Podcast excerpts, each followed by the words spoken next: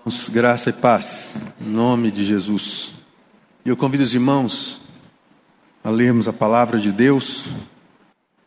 E eu quero ler aqui, que é o texto do Salmo 51, de 1 a 3. E leremos também o Salmo 103, 3, que já foi lido nessa noite. Diz assim: Compadece-te de mim, ó Deus, segundo a tua benignidade e segundo a multidão das tuas misericórdias, apaga as minhas transgressões. Lava-me completamente da minha iniquidade e purifica-me do meu pecado. Pois eu conheço as minhas transgressões e o meu pecado está sempre diante de mim. Salmo 103, versículo 3. Ele é quem perdoa todas as tuas iniquidades, quem sara todas as tuas enfermidades. Essa é a palavra de Deus. Como disse, eh, pouco se prega sobre pecado nos dias de hoje. Vivemos um evangelho da liberação. Eu posso todas as coisas naquele que me fortalece. Isso não é verdadeiro, parando por aí. Nós estamos nos acostumando com ideologias e teologias que ultrajam a palavra de Deus, que menosprezam os princípios bíblicos em detrimento a um evangelho social, em que a igreja se torne acolhedora, inclusivista e agradável socialmente. Não se prega, não se prega um evangelho do arrependimento. Não se, se prega um evangelho que tem um confronto com a realidade dos nossos pecados. Não se fala de transformação. Tudo é amor, adoração, porém sem regeneração. Quando nós lemos estes textos, só o Espírito de Deus pode nos convencer de que realmente nós precisamos de perdão. Se não for a ação do Espírito de Deus, nós continuamos essencialmente religiosos, nós nos achamos capazes, suficientes, e a as Escrituras são ricas em nos apontar que não somos. Tanto que a palavra que nós encontramos aqui várias vezes nesse texto, que é a palavra transgressão. Na verdade, a palavra transgressão, ela não vem sozinha, ela vem a, a, acompanhada de outras três palavras, que é transgressão, iniquidade e pecado. Qual a diferença entre transgressão, iniquidade e pecado? Transgressão, nós lemos nesse texto. Nós lemos salmista dizendo: Apaga as minhas transgressões, no versículo 1. A palavra transgressão e as suas variantes aparecem 165 vezes nas Escrituras. E ela significa rebelar, ultrapassar, ir além, significa desviar-se de uma rota, de cair para um lado, de desertar, de apostatar. A ideia de infidelidade ou de ato traiçoeiro a um pacto. Transgressão é sempre uma desobediência explícita, uma desobediência calculada. A transgressão é a forma agravada do pecado. Perceba que a transgressão é uma violação daquilo que é exigido da nossa parte. Portanto, quando Davi diz que transgrediu, ele tem a convicção de que ele se apartou de Deus ou se rebelou contra o governo de Deus e a autoridade.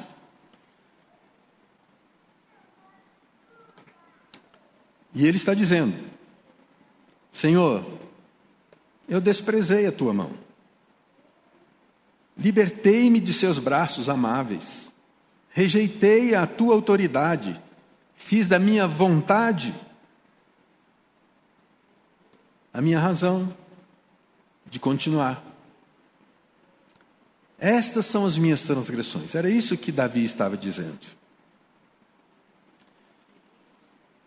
A palavra iniquidade, continua aqui no versículo 2 sendo apresentada, lava-me completamente da minha iniquidade.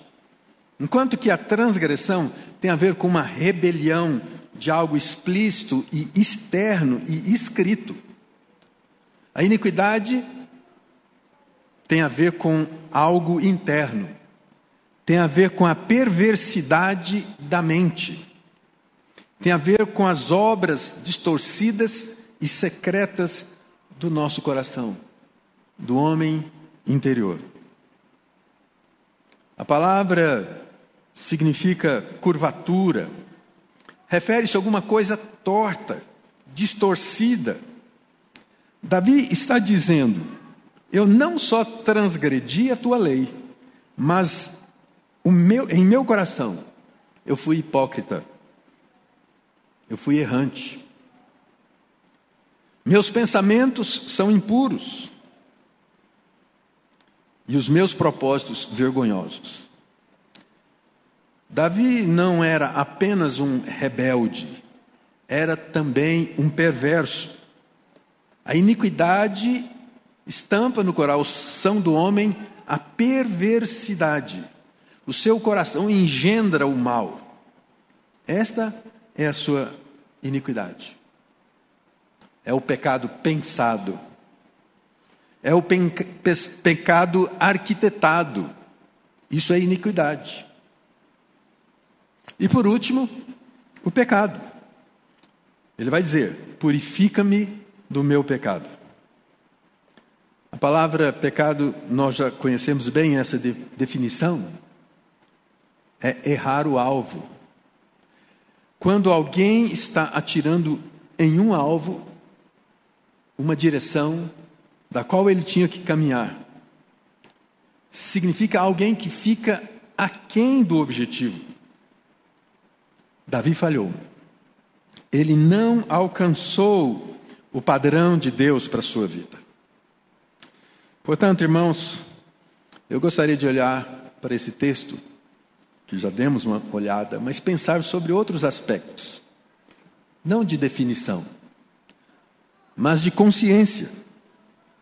A primeira coisa que nós podemos atestar, não só por esse texto, mas pela palavra de Deus, é que nós estamos em constante rebelião contra Deus. Esse é o nosso estado real.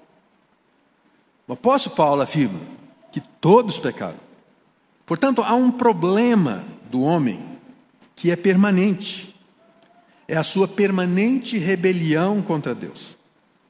Pecado consiste basicamente numa atitude errada para com Deus. Um teólogo luterano, ele diz que o pecado é antes um poder militante, diametralmente oposto à vontade divina e seus propósitos. Por isso, o apóstolo Paulo vai dizer que a carne milita contra o espírito. Há um poder constante, militante em nossa natureza, como o nosso estado caído, que se opõe à nova criatura, aquele que foi nascido.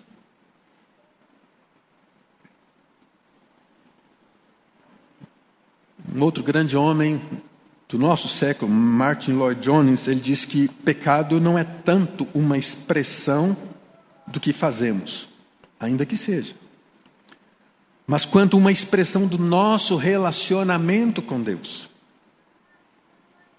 Tantas vezes pensamos que pecado é apenas aquele ato, ativo ou passivo,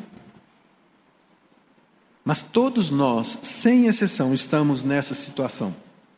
Rebelados contra Deus, em Sua santidade. E por isso, quando nós conhecemos o amor de Deus, pela fé, nós somos libertos. Mas, como disse, A consciência do pecado é uma ação que pode ser gerada apenas quando o Espírito de Deus fala conosco. Quando o Espírito de Deus toca conosco.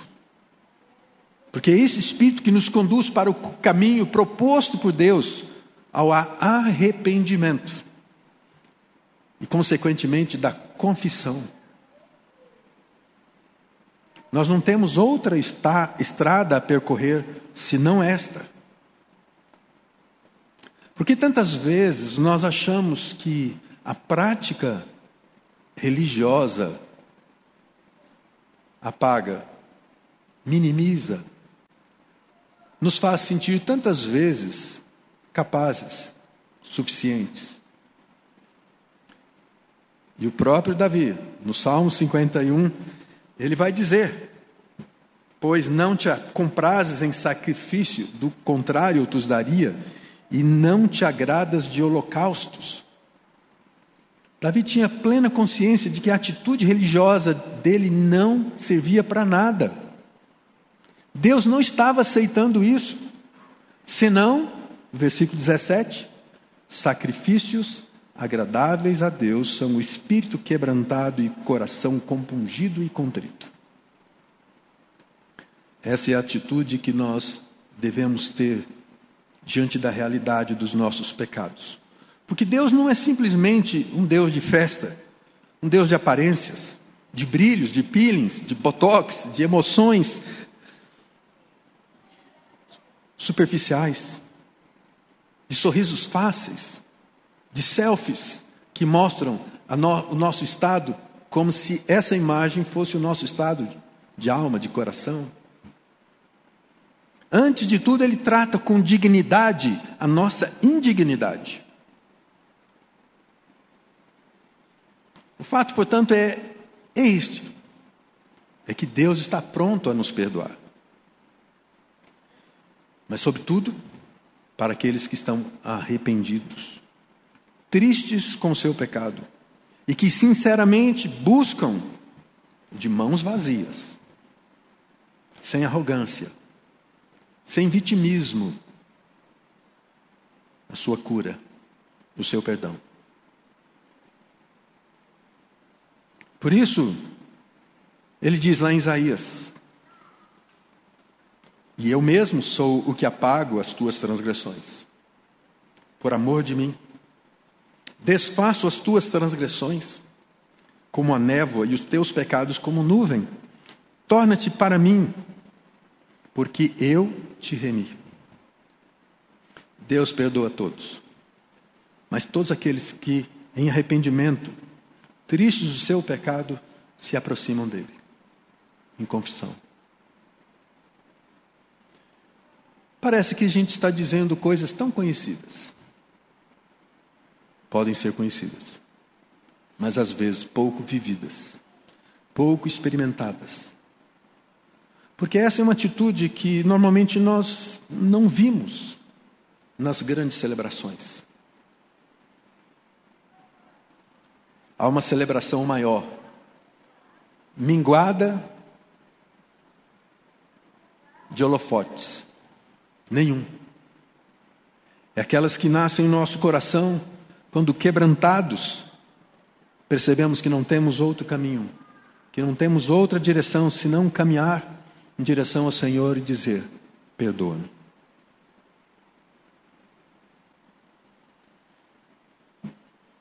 Certamente, essa nossa transgressão, como disse, refere-se a uma quebra proposital,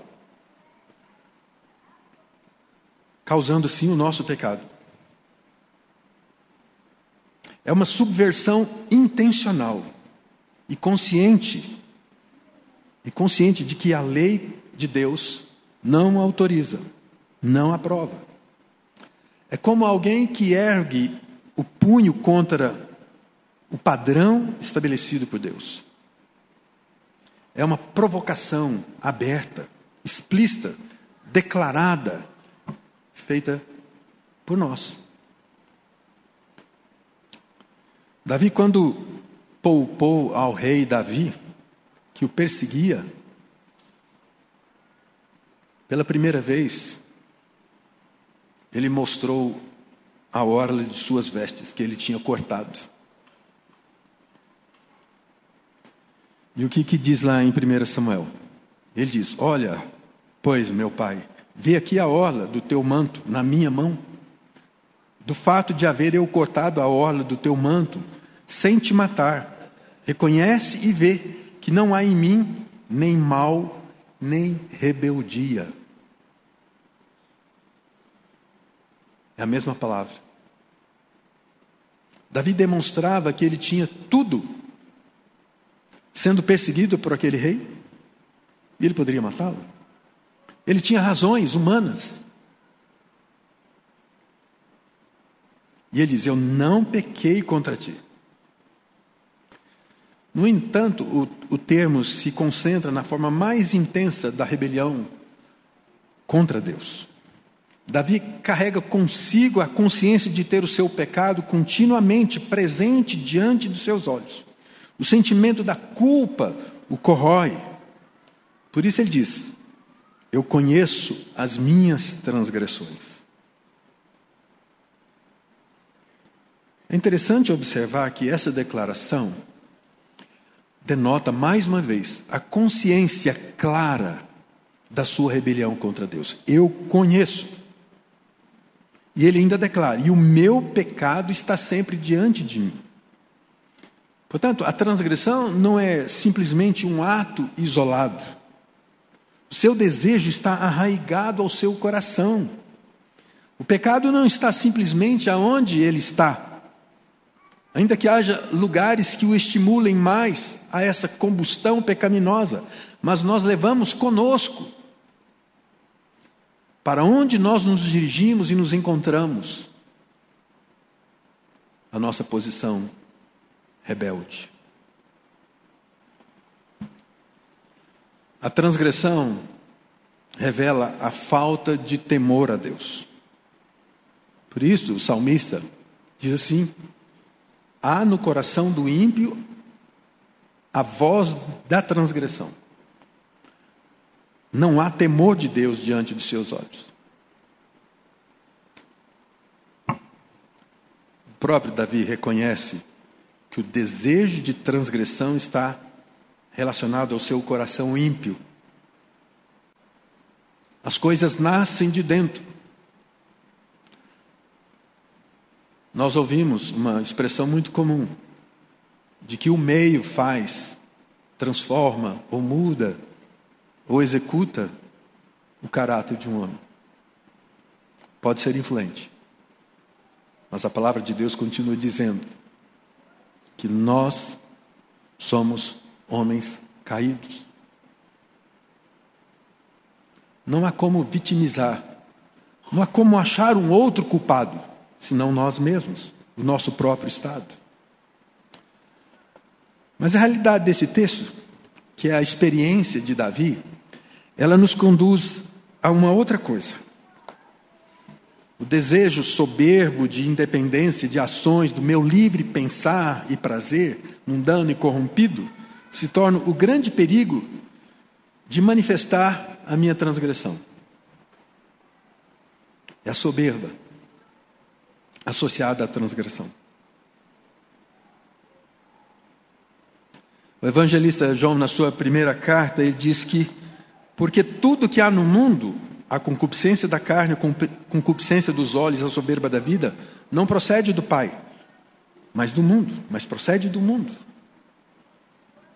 Ou seja, esse desejo estragado, relacionado, à nossa natureza, nosso estado caído, esse estado caído, de, trazendo aos nossos olhos, mais uma vez, um anseio, uma expectação caída, pecaminosa, e, sobretudo, a nossa autossuficiência, a soberba da vida. Por isso, Davi, mais uma vez, no seu Salmo 19, versículo 13, também da soberba guarda o teu servo que ela não te domine. Então serei irrepreensível e ficarei livre de grande transgressão.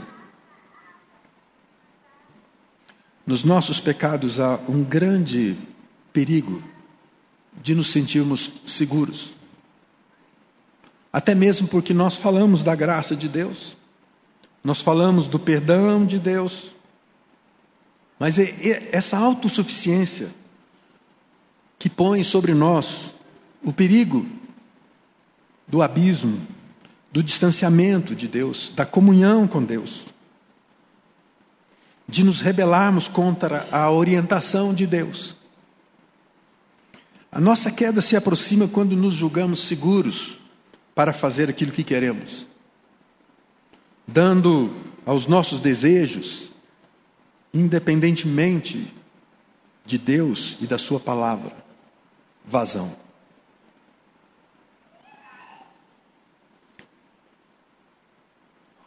No Salmo 51, como nós lemos aqui, escrito por um homem de Deus, e a palavra de Deus chama-o um homem segundo o coração de Deus. Esse salmo foi escrito justamente no período em que Davi foi confrontado pelo profeta Natã. E as suas palavras que nós lemos aqui, compadece-te de mim. O caminho da transgressão é uma loucura que nos faz sofrer, levando muitas vezes conosco outras pessoas que estão do nosso lado, que caminham conosco. Tantas vezes reagimos assim: se não é, não estou fazendo mal para ninguém, eu encaro isso aí.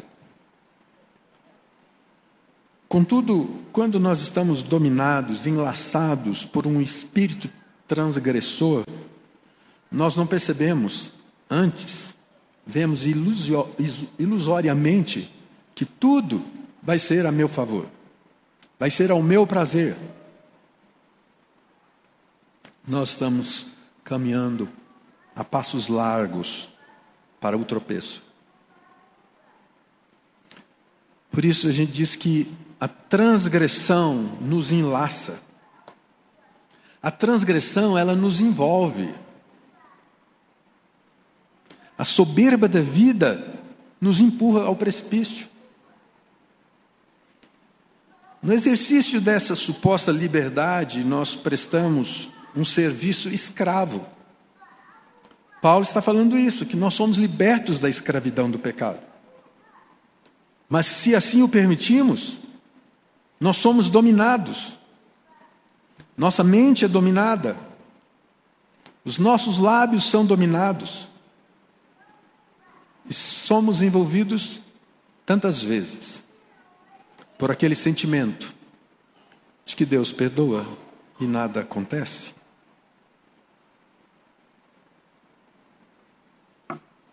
Veja o que Salomão apresenta em Provérbios 12. Pela transgressão dos lábios, o mal se enlaça, mas o justo sairá da angústia. Ainda mais à frente, no muito falar não falta transgressão, mas o que modera os lábios é prudente.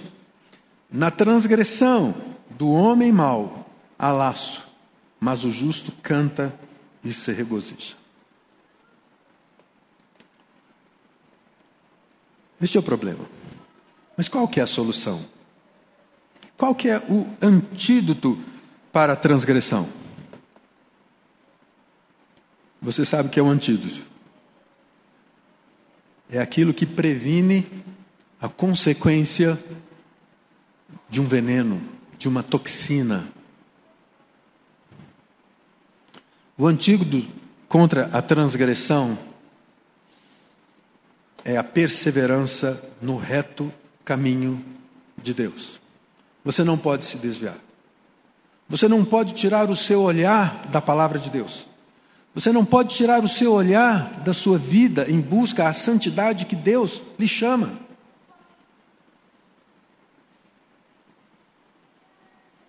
Por intermédio do profeta Oséias, ele alerta o povo de Deus. Ele diz assim: quem é sábio? Que entenda essas coisas. Quem é prudente? Que a saiba. Porque os caminhos do Senhor são retos, e os justos andarão neles mas os transgressores neles cairão. Aquele que transgride não sabe andar nos caminhos retos. Ele gosta da aventura da transgressão. Ele gosta da sinuosidade desse caminho. Mas o que é reto? Olha, olha para o seu Senhor. Olha para o seu Salvador.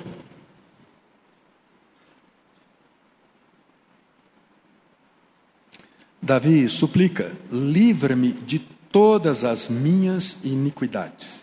Não me faças o opróbrio do insensato.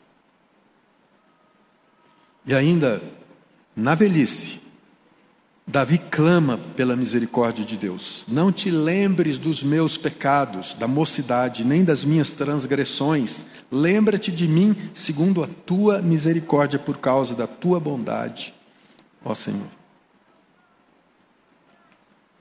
Todas as vezes que conscientemente nós quebramos a lei de Deus, nós desobedecemos a Sua palavra.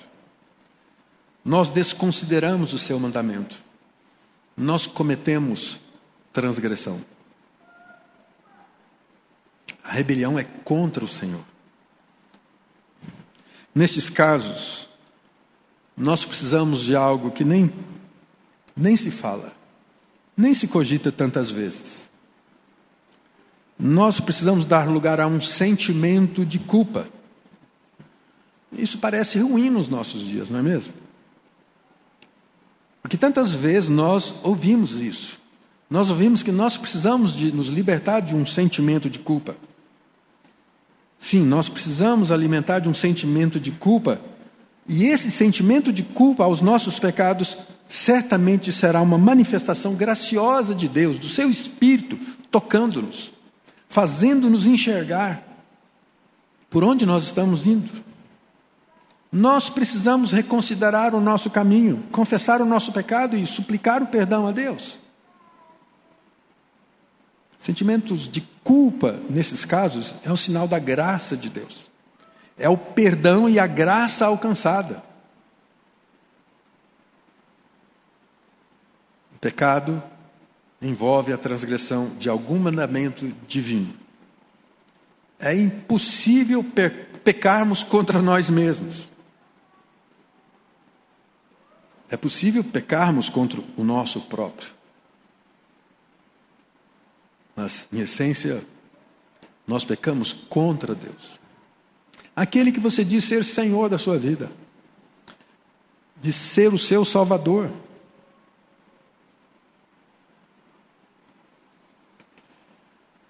Como disse, a nossa ofensa sempre envolve o mandamento de Deus. Os mandamentos de Deus abrangem toda a realidade e, a, e as relações com Ele. Justamente porque Ele é Senhor de tudo e cuida pessoalmente da sua criação, o seu propósito é que a sua imagem seja refletida no homem. Nós conhecemos bem a definição de pecado. O pecado consiste na falta de conformidade com a lei de Deus. É alguma coisa que não se encaixa. É como aquele quebra-cabeça que você está ali tentando, depois de duas mil, três mil peças, uma única peça que poderia ser o fim, não se encaixa. O pecado não se encaixa no propósito de Deus para a vida daqueles a quem Ele chamou para serem santos. Aqueles que foram encontrados em Jesus.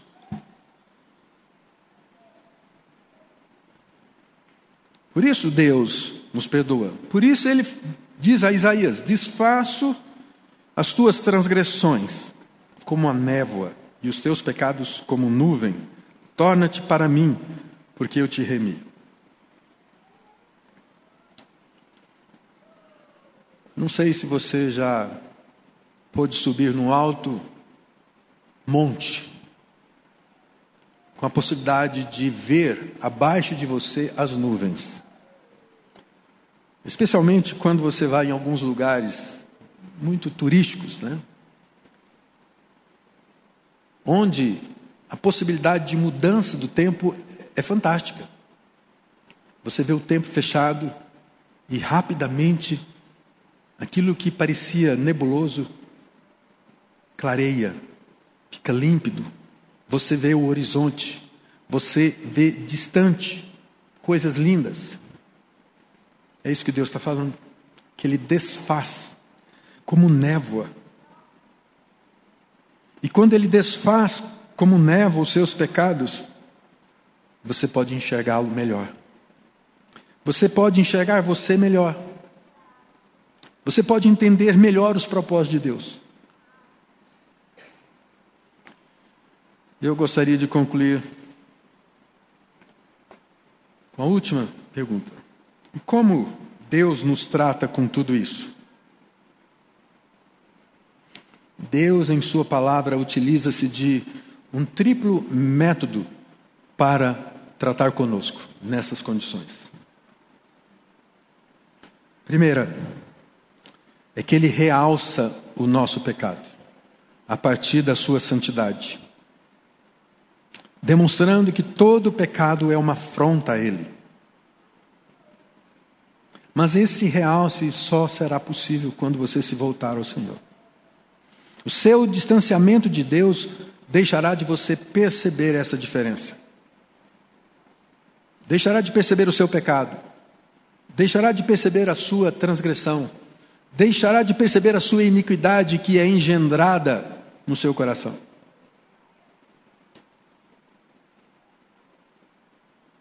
Tantas vezes você que vai no seu guarda-roupa e quando tem pouca luz, você não sabe se aquele azul escuro é negro, é preto ou se é azul. Você precisa de luz. Você precisa pôr os olhos bem perto. O realce dos nossos pecados não acontece à distância. Você precisa de luz. Você precisa da palavra de Deus. Você precisa de um coração compungido. Você precisa de um coração contrito.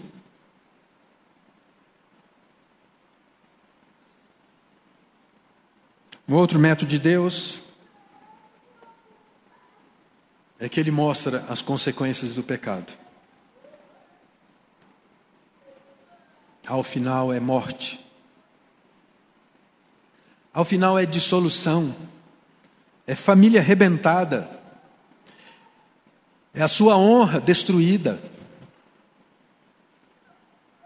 é a miséria que assola. Deus nos mostra as consequências do pecado como resultado do governo de um Deus justo, que não é diferente ao mal. Tantas vezes nós estamos ouvindo, não, Deus é amor. Ele não faz justiça. Engano seu. Deus é justo.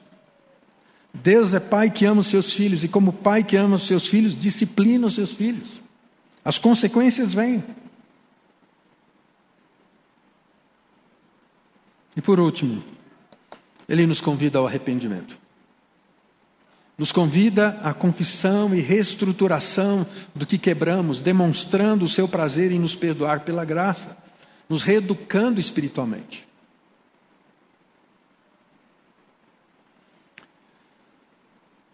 Eu creio que muitos que se propagam irmãos em Cristo são como prisioneiros no, das nossas prisões comuns. Se a prisão, a cadeia, seria um lugar de reeducação, pelo contrário, eles estão sendo doutorados na malignidade.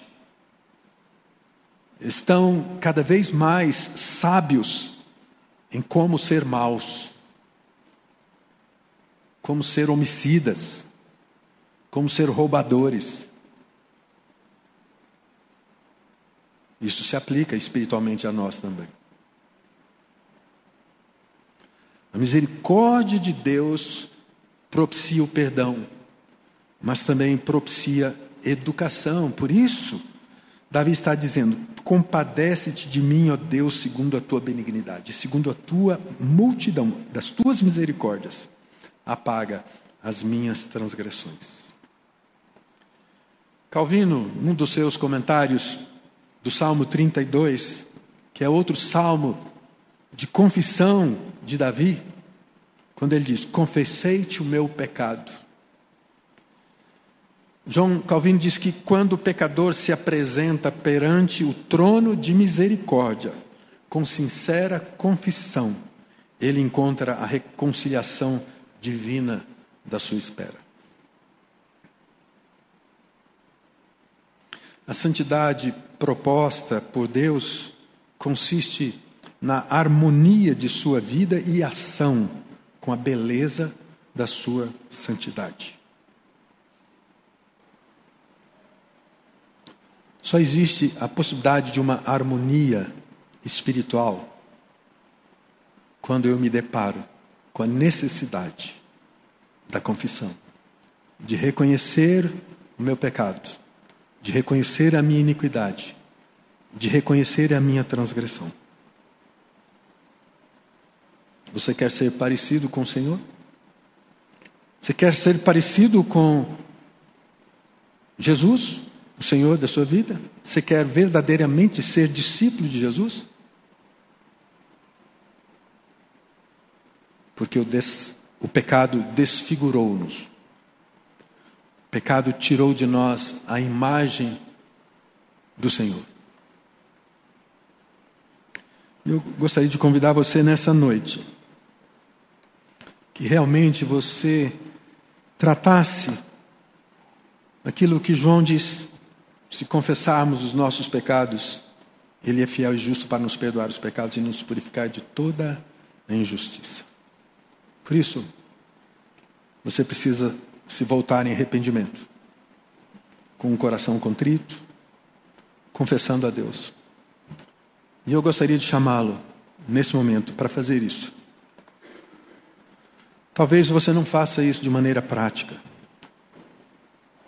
Mas seja um desafio para você, ao reconhecer que se você não faz isso, você está perdendo muito. Você pode estar se distanciando do Senhor sem saber. Você pode estar olhando para uma miragem achando que ela é real. Curva a sua cabeça. Ora, Senhor. Expõe ao Senhor os seus pecados. Nomeie-os. Tantas vezes nós queremos orar, ó oh Deus, perdoa todos os meus pecados. Mas enumere-os. Identifique-os. Identifique aquelas razões e conceitos que tantas vezes você quer burlar na, tua, na santidade proposta por Deus, achando atalhos, justificativas.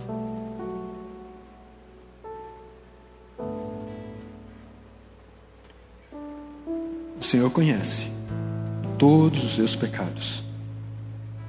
Todos. Há pecados que você nem vai conseguir enumerá-los. Porque se não foram por ação, podem ter sido cometidos pela omissão, pelo distanciamento.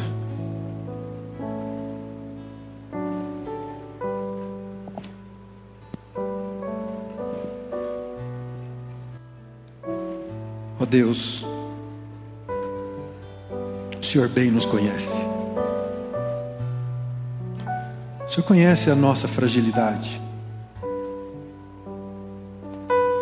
Mas tantas vezes a nossa fragilidade não está apenas no nosso descuido, mas na nossa intencionalidade